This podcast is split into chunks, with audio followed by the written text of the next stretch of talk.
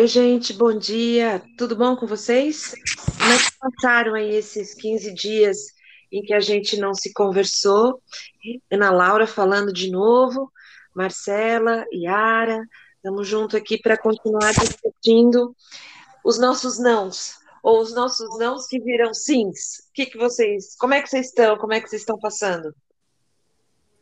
Bom dia, Ana, bom dia, Yara. Aqui tá tudo bem? Estamos aí aproveitando esses, esses dias para descansar um pouquinho. E você, Yara, como você está?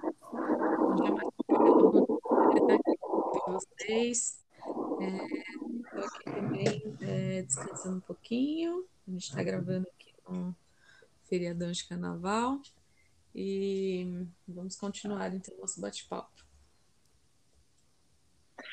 Então, eu acho que a gente podia começar falando disso, né? O que é gravar um podcast no meio de um feriado de carnaval? Das duas, uma. Ou a gente gosta muito, ou a gente não consegue dizer não para as nossas atividades de trabalho, né?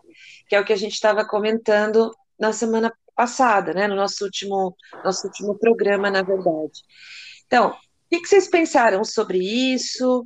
Eu andei pensando um pouco é, o quanto que esse não, né? nos, o não dizer o não nos dificulta as relações, o quanto parece que a gente já começa não se envolvendo, né, com as pessoas ou com o trabalho, como a gente conversava na semana passada, justamente porque eu não sei colocar o não, né? Esse não que é um limite, esse não que é uma, sei lá, um divisor de águas, né? O que, que vocês andaram pensando? O que, que vocês acham disso?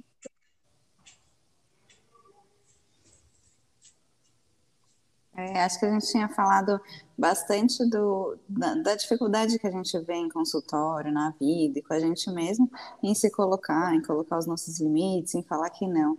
E aí, é, o quanto que isso tem a ver com, com a gente, assim, que atrapalha nas nossas relações, que pode interferir no nosso dia a dia, na nossa satisfação pessoal, e o porquê que a gente faz isso, né? O porquê que a gente tem essa dificuldade em falar que não em se colocar, né? Será que é por medo de perder as pessoas, de afastar quem a gente gosta, de ser mal julgado? Acho que era um pouquinho disso que a gente estava falando, isso que eu pensei.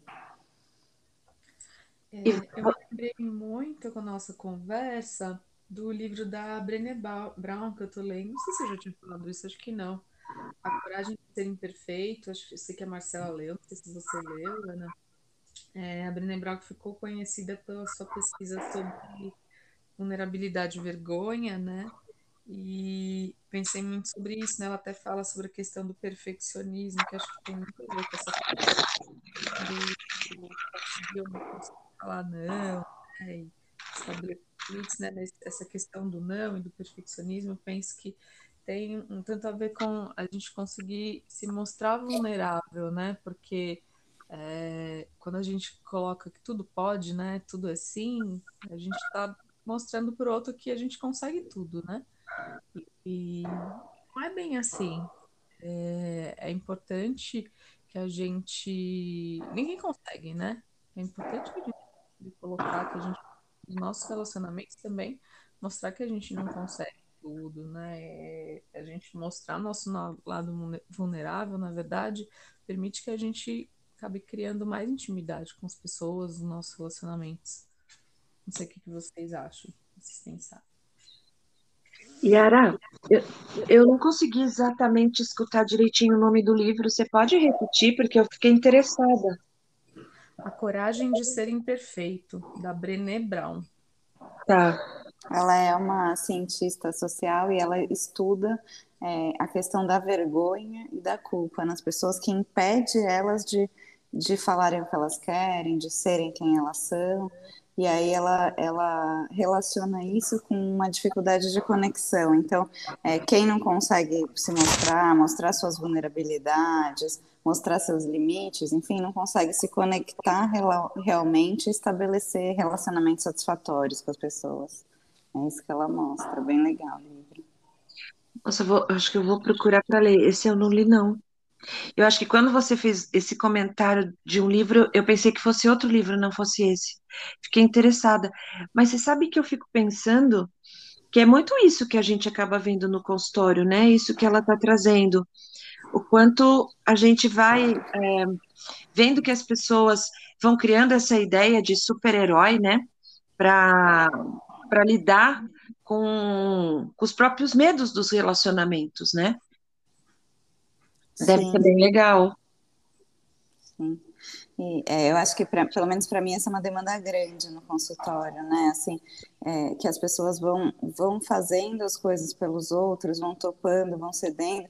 E eu acho que isso tem muito a ver com a nossa criação, com a nossa cultura, assim, de não poder desagradar, de não poder falar que não, de ter que ser simpático com todo mundo, enfim. E aí, às vezes, as pessoas acabam é, criando essa armadura, como se fosse, né? E aí tem uma dificuldade de se satisfazer, porque acaba o tempo todo passando por cima dos próprios limites, dos próprios desejos, né?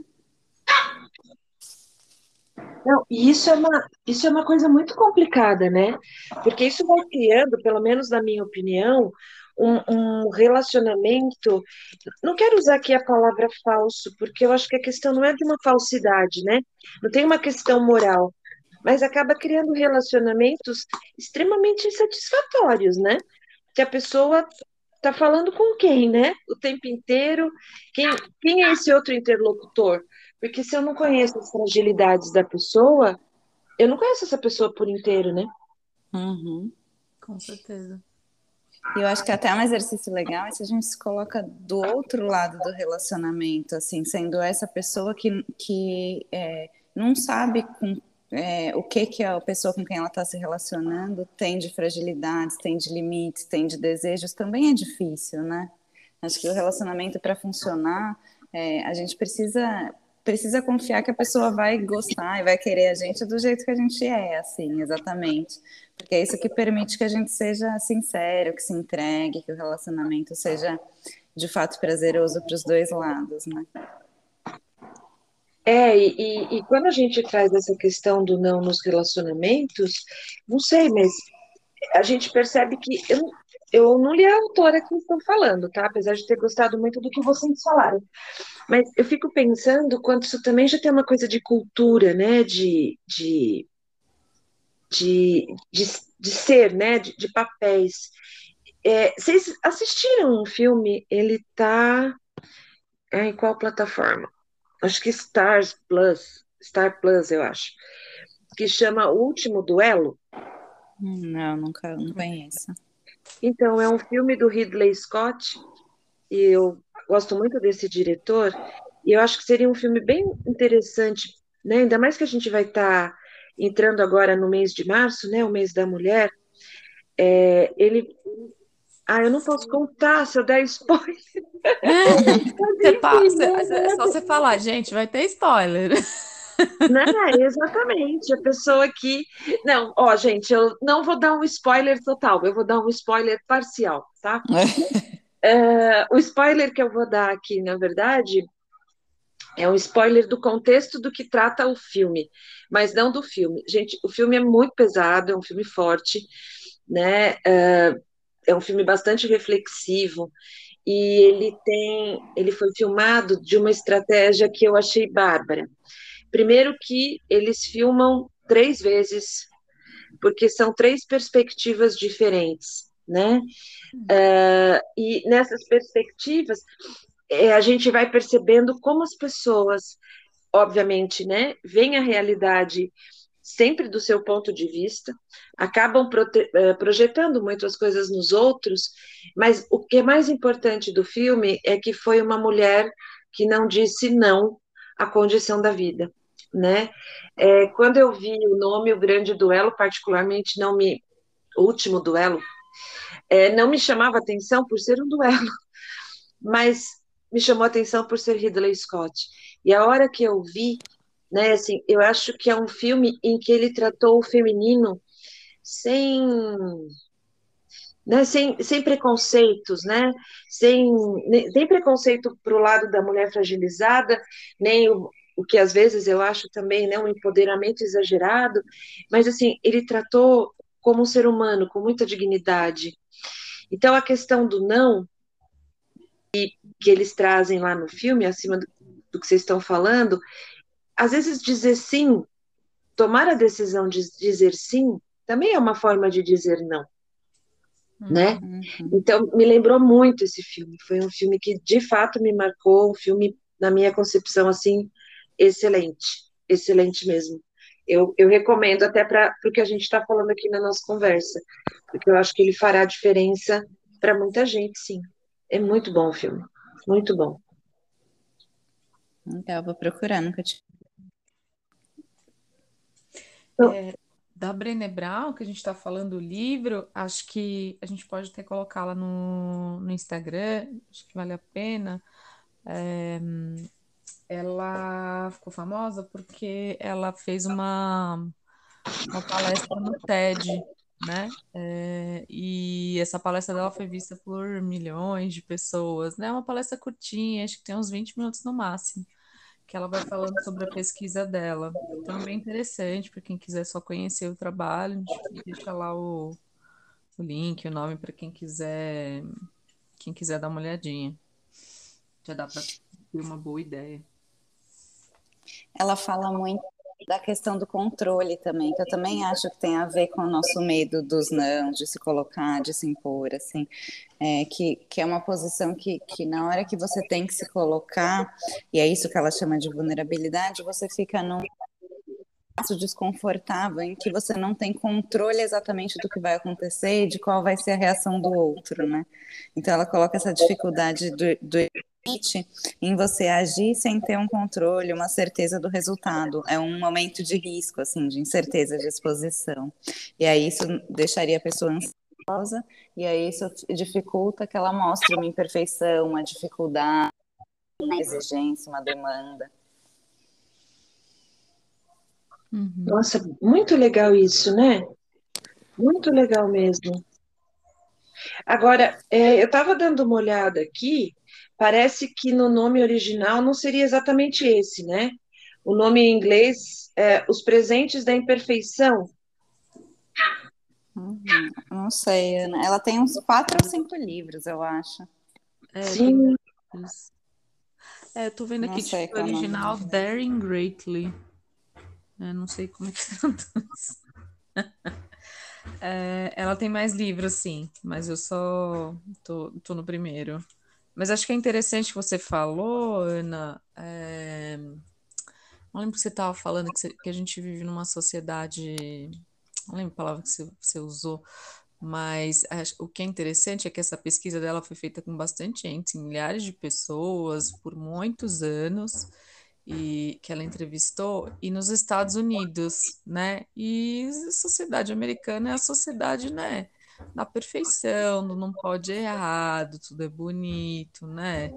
Então, é, acho que vale a pena essa contextualização, né? Que é uma sociedade que é, é importante, assim, para o brasileiro, né? A gente se espelha muito já há muito tempo nos Estados Unidos, né? É uma questão é, histórica, política, econômica. Então, acho que é interessante pensar no contexto também dessa pesquisa. Não sei se faz pois é. sentido é. para vocês. E ela Oi? coloca um cunho pessoal, né? E, né, ela fala isso bastante no TED, que ela começou essa pesquisa porque ela queria mostrar que dá para você controlar todas as variáveis, que dá para você é, ela que acabar, ela fala que ela queria acabar com a vulnerabilidade, com a vergonha é. na pesquisa. Então era o objetivo dela, assim, a dificuldade dela de lidar com os próprios limites dela, né, com os próprios não. Bom, a gente pode pensar que ela conseguiu abrir aí um bom, um bom espaço para a gente estar tá discutindo todas essas coisas, né? Sim, sim. Com certeza vai ser difícil alguém algum dia acabar com tudo isso, né? é.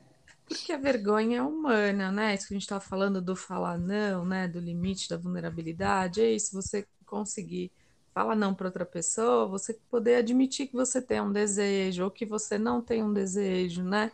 É, você falar da sua vontade ou de que você não quer fazer alguma coisa, né? É, é difícil às vezes para algumas pessoas, para muitas pessoas, né? Ou para todo mundo em algum momento da vida. Você falar, ah, eu não quero ou eu não posso. Né? Às vezes, assim, eu tenho um limite, eu não posso fazer isso. Eu, eu tô doente agora, eu não posso fazer isso. Eu tô sem dinheiro, eu não posso sair. Eu não quero porque eu não gosto. Sei lá, né? Tem tantas, tantas possibilidades, né? E, e isso mexe muito com a vergonha, né? A gente conseguir falar falar para outra pessoa, não, não dá, agora não dá, né? Isso, a vergonha é uma, a vergonha, a culpa são sentimentos muito humanos. Então, mas você sabe, eu estou ouvindo você falar, né? Como a gente, a gente não nos é permitido isso, né? Eu acho que de alguma forma, até gostaria de usar a expressão, quanto que eu vejo que nos é roubada a possibilidade de não ser potente, né? Uhum. Quanto que a gente precisa é, o tempo inteiro tá provando, tá provando, tá provando, né? E quando a gente pensa nessa possibilidade de dizer não e falar esse é o meu limite, eu acho que vem a questão da vergonha, sim, eu acho que vem a questão da culpa, e acho que vem um medo de ser posto de lado muito grande. De ser insuficiência, né? Exatamente, de insuficiência. E aí, se eu sou insuficiente, as pessoas não vão mais gostar de mim, as pessoas não vão mais me apoiar, né? E, e eu não sei se vocês veem isso no consultório, vocês têm visto isso também, mas daí essa pessoa torna isso algo generalizado. Então, eu não consigo.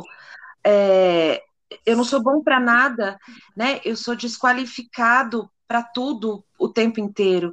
Então, eu começo a perceber é, na minha vivência que, de repente, os pacientes estão nesse, nessa vibe. Ah, eu disse não, por exemplo, porque eu estava num relacionamento abusivo, né, um relacionamento afetivo abusivo, e aí vem uma, desculpa da palavra, vem uma praga, aí eu vou perder meu emprego, aí eu vou bater o carro, aí ninguém me ama, né? Eu não sei, parece que as pessoas começam a partir do não viver, às vezes, quase um estado de, de pânico mesmo, né? Que não vão dar conta, que nada vai dar certo. Isso, isso é bem complicado. Eu acho bem complicado. É, é, muito valorizado que a gente dê conta de muitas coisas, né? Que seja multitarefas, que consiga falar tudo sim, né? E aí, quando você fala, não consigo, não dou conta, é possível que isso seja mal visto, que as pessoas não gostem, enfim, aí tentando evitar, tentando evitar isso, as pessoas acabam se sobrecarregando, né, nas diversas esferas da vida. É impossível Sim. a gente dar conta de tudo. Então, eu acho que realmente é, é, é por aí, né? Essa coisa que a sociedade vai trazendo, a sociedade vai nos impondo, esse sentimento de insuficiência que você está falando. E aí eu acho importante, né, para a gente não deixar as pessoas aqui no vácuo, é, do que fazer com isso, né? Senão a gente também fica aqui só falando, falando e a gente não ajuda muito. Primeiro, eu acho que a gente devia é, linkar esse assunto e gravar um próximo programa falando de procrastinação. Eu acho que a procrastinação tem muito a ver com não, sabe? O quanto que a gente precisa aí é, entender né? E aí acho que vem as soluções que a gente pode começar a dar, né? É o quanto a gente precisa entender que muitas das vezes a gente vai evitando as coisas para justamente não entrar em contato com não.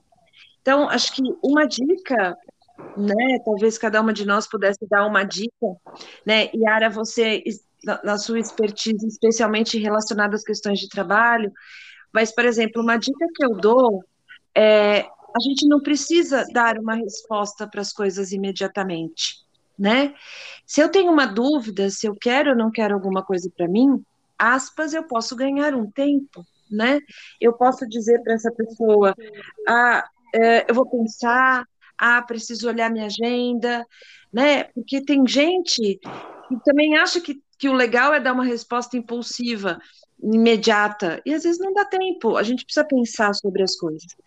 Então, as minhas duas dicas seriam essa. Antes de você dar sua resposta, primeiro pense e depois, na medida do possível, ganhe um tempo, né, para você ter certeza, para você se preparar, para você entender como que esse não pode acontecer na vida das pessoas. É, em relação ao trabalho, eu tô pensando aqui, Ana, acho que foi bem legal isso que você falou, essas dicas. É, mas em relação ao trabalho, eu penso, o pessoal tem falado, tem se falado muito, né? Não é algo novo, mas tem se falado muito agora do burnout, né? Sim. E, e é, o que eu vou dizer, acho que é, tem que lembrar Acho que a gente tem que lembrar isso, é bem importante, que nem sempre as pessoas vão conseguir fazer o que elas querem no trabalho, né? O trabalho é, ele impõe para a gente várias condições, né? Às vezes ritmo, de pressão, e a gente não consegue controlar tudo, porque nem tudo está controle. Às vezes a gente não tem autonomia sobre tudo no nosso trabalho, né? Mas dentro daquilo que é possível e, e, e tentando ali é, é, vendo ali no, no, cotidiano de trabalho, na sua rotina, é, estratégias para ir colocando esses limites, né? Que a gente vai, tá falando aqui. É, porque às vezes tem já o que é, o trabalho pede, né? O trabalho, chefes, colegas, tem aquilo que a pessoa às vezes vai absorvendo, é, porque ela não consegue colocar esse limite, né? De não, agora já tá bom, agora tem que ir embora.